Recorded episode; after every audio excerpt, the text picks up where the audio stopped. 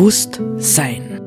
Wir befinden uns am Beginn einer tiefgreifenden Wandlung unserer gesellschaftlichen Lebensverhältnisse. Welche Gedanken und Inspirationen können uns dabei helfen, diesen Wandel zu bejahen und zu gestalten?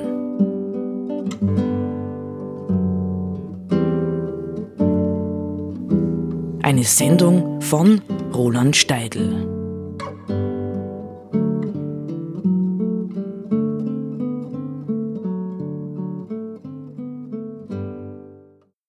Der vergangenen Sendung habe ich über Religionen gesprochen, über Spiritualität, über Ethik und versucht für uns alle in gewisser Weise einen gemeinen, gemeinsamen Horizont zu öffnen.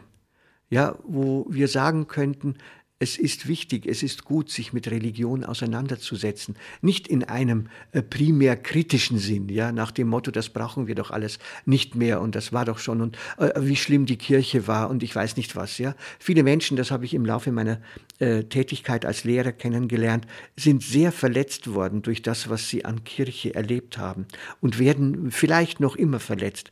Aber das darf letztendlich kein Grund sein, sich äh, religiösen, spirituellen, ethischen Wahrheiten zu verschließen.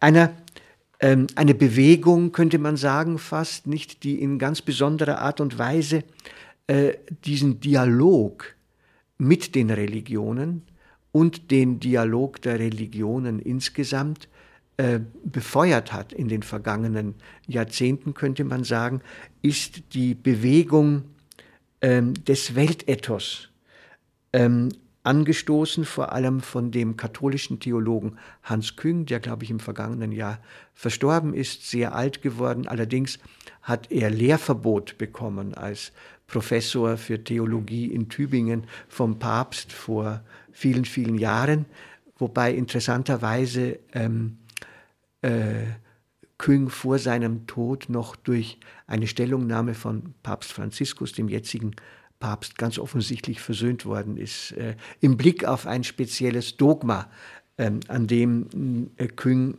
er, äh, also Anstoß genommen hatte. Jetzt gibt es sozusagen etwas zu lesen. Ja, es gibt die Erklärung zum Weltethos, als Taschenbuch in der Serie Pippa erschienen und da steht, ist die Deklaration des Parlaments der Weltreligionen drin. Und ähm, Küng hat mit seinen Mitarbeitern für das Parlament der Weltreligionen, das 1993 zusammengetreten ist, wieder einmal, ja, hat er eine Erklärung, eine gewissermaßen Einführung, ein äh, Grundlagenpapier geschaffen, das dann auf dem Parlament der Weltreligionen diskutiert werden konnte. Nicht? Man muss sich das so vorstellen, dass bei dem Parlament der Weltreligionen viele, viele Leute zugegen waren, die mitdiskutiert haben, und zwar aus allen äh, Religionsformen. Nicht? Ich habe hier gerade äh, die Teilnehmerliste, da sind Bahai dabei gewesen, Brahma Kumaris, Buddhisten, Christen, eingeborenen Religionen, Hinduisten, Jainisten, Juden, Islamisten, also Moslems, Neuheiden, Sikhs, Taoisten, Theosophen, Zoroastrier und andere interreligiöse ähm, Organisationen, die hier miteinander diskutiert haben und letztendlich auch eine Erklärung verfasst haben. Ähm, ich lese aber zunächst einmal äh, die, ähm, diese, den Basistext. Er ist ein bisschen länger, aber ich finde es wichtig, dass man sowas mal gehört hat. Vor 30 Jahren, ja, heute kann man sagen, genau vor 30 Jahren ist dieser Text entstanden. Und dann steht eine kleine Fußnote noch dabei, die möchte ich auch lesen. Da heißt es, der als Einführung bezeichnete Text wurde auf der Grundlage der in Tübingen verfassten Erklärung ähm, von einem Redaktionskomitee des Council des Parlaments der Weltreligionen in Chicago erstellt. Er wollte zu publizistischen Zwecken eine knappe Zusammenfassung der Erklärung bieten. Zugleich sollte er der öffentlichen Verlesung dienen. So wurde dieser Text denn auch bei der feierlichen öffentlichen Abschlussversammlung am 4. September 1993 im Grand Park von Chicago öffentlich verlesen, wobei mehrere äh, Passagen vom spontanen Beifall der Tausende von Zuhörern begleitet wurden. Also wir können das jetzt übers Radio auch nachspielen. Sie können Beifall geben. Also ich lese den Text. Die Welt liegt in Agonie. Diese Agonie ist so durchdringend und bedrängend, dass wir uns herausgefordert fühlen, ihre Erscheinungsformen zu benennen, so dass die Tiefe unserer Besorgnis deutlich werden mag. Der Friede entzieht sich uns. Der Planet wird zerstört. Nachbarn leben in Angst. Frauen und Männer sind entfremdet voneinander. Kinder sterben. Das ist abscheulich. Wir verurteilen den Missbrauch der Ökosysteme unserer Erde. Wir verurteilen die Armut, die Lebenschancen erstickt, den Hunger, der den menschlichen Körper schwächt, die wirtschaftlichen Ungleichheiten, die so viele Familien mit Ruin bedrohen. Wir verurteilen die soziale Unordnung der Nationen, die Missachtung der Gerechtigkeit, welche Bürger an den Rand drängt, die Anarchie, welche in unseren Gemeinden Platz greift und den sinnlosen Tod von Kindern durch Gewalt. Insbesondere verurteilen wir Aggression und Hass im Namen der Religion. Diese Agonie muss nicht sein. Sie muss nicht sein, weil die Grundlage für ein Ethos bereits existiert. Dieses Ethos bietet die Möglichkeit zu einer besseren individuellen und globalen Ordnung und führt die Menschen weg von Verzweiflung und die Gesellschaften weg vom Chaos. Wir, also die äh, Unterzeichner der Erklärung, sind Frauen und Männer, welche sich zu den Geboten und Praktiken der Religionen der Welt bekennen. Wir bekräftigen, dass sich in den Lehren der Religionen ein gemeinsamer Bestand von Kernwerten befindet und dass diese die Grundlage für ein Weltethos bilden. Wir bekräftigen, dass diese Wahrheit bereits bekannt ist, aber noch mit Herz und Tat gelebt werden muss. Wir bekräftigen, dass es eine unwiderrufbare, unbedingte Norm für alle Bereiche des Lebens gibt, für Familien und Gemeinden, für Rassen, Nationen und Religionen. Es gibt bereits uralte Richtlinien für menschliches Verhalten, die in den Lehren der Religionen der Welt gefunden werden können und welche die Bedingung für eine dauerhafte Weltordnung sind. Ist ja spannend, nicht? Vor 30 Jahren. Wir waren vor 30 Jahren, nicht die, die, die ein Einschub von mir, nicht wenn man an die, ähm, an die, ähm, äh, die Erklärung, die der Michael Gorbatschow Anfang der 2000er Jahre veröffentlicht hat, denkt. Wir waren schon so viel weiter. Es gab schon so viel mehr Klartext als heute, nicht? So. Also wie erklären geht hier der Text weiter? Wir sind alle voneinander abhängig. Jeder von uns hängt vom Wohlergehen des Ganzen ab. Deshalb haben wir Achtung vor der Gemeinschaft der Lebewesen, der Menschen, Tiere und Pflanzen und haben Sorge für die Erhaltung der Erde, der Luft, des Wassers und des Bodens. Wir tragen die individuelle Verantwortung für alles, was wir tun. All unsere Entscheidungen, Handlungen und Unterlassungen haben Konsequenzen. Wir müssen andere behandeln, wie wir von anderen behandelt werden wollen. Wir verpflichten uns, Leben und Würde, Individualität und Verschiedenheit zu achten, so dass jede Person menschlich behandelt wird, und zwar ohne Ausnahme. Wir müssen Geduld und Akzeptanz üben. Wir müssen fähig sein zu vergeben, indem wir von der Vergangenheit lernen, aber es niemals zulassen, dass wir selber Gefangene der Erinnerungen des Hasses bleiben.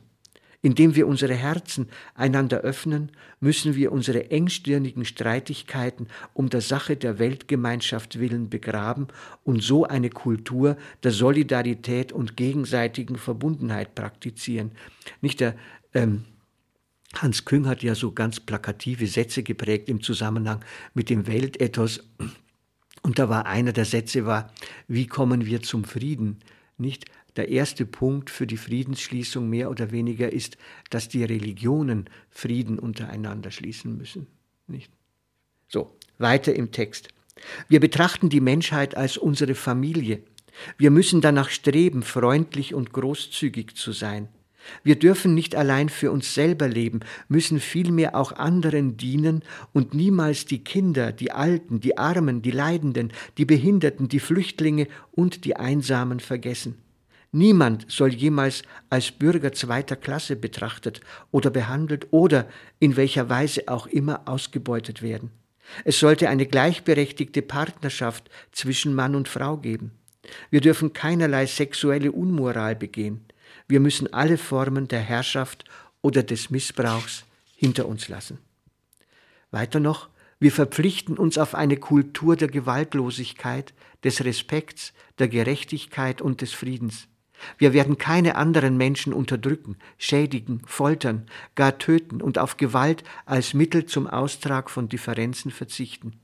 Wir müssen nach einer gerechten sozialen und ökonomischen Ordnung streben, in der jeder die gleiche Chance erhält, seine vollen Möglichkeiten als Mensch auszuschöpfen. Wir müssen in Wahrhaftigkeit sprechen und handeln, sowie mit Mitgefühl, indem wir mit allen in fairer Weise umgehen und Vorurteile und Hass vermeiden. Wir dürfen nicht stehlen, wir müssen vielmehr die Herrschaft der Sucht nach Macht, Prestige, Geld und Konsum überwinden, um eine gerechte und friedvolle Welt zu schaffen. Da spürt man übrigens den Thich Nhat drin, der ist, glaube ich, auch dabei gewesen. Letzter Absatz. Die Erde kann nicht zum Besseren verändert werden, wenn sich nicht das Bewusstsein der Einzelnen zuerst ändert. Wir versprechen, unsere Wahrnehmungsfähigkeit zu erweitern, indem wir unseren Geist disziplinieren durch Meditation, Gebet oder positives Denken. Ohne Risiko, ohne Risiko und ohne Opferbereitschaft kann es keine grundlegende Veränderung in unserer Situation geben. Deshalb verpflichten wir uns auf dieses Weltethos, auf Verständnis füreinander und auf sozialverträgliche, friedensfördernde und naturfreundliche Lebensformen. Wir laden alle Menschen, ob religiös oder nicht, dazu ein, dasselbe zu tun. Ja, das ist schon ein starker Text, nicht?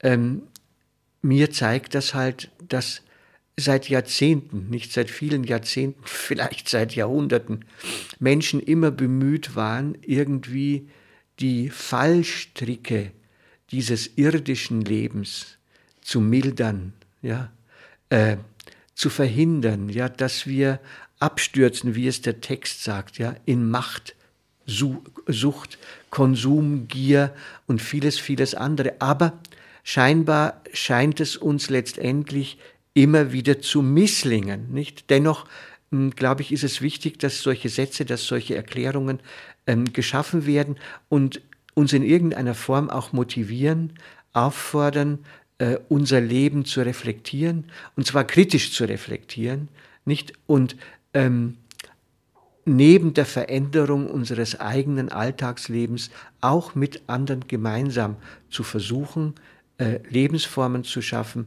in denen ähm, das Leben als solches, ja, nicht nur das Menschliche, tatsächlich gedeihen kann.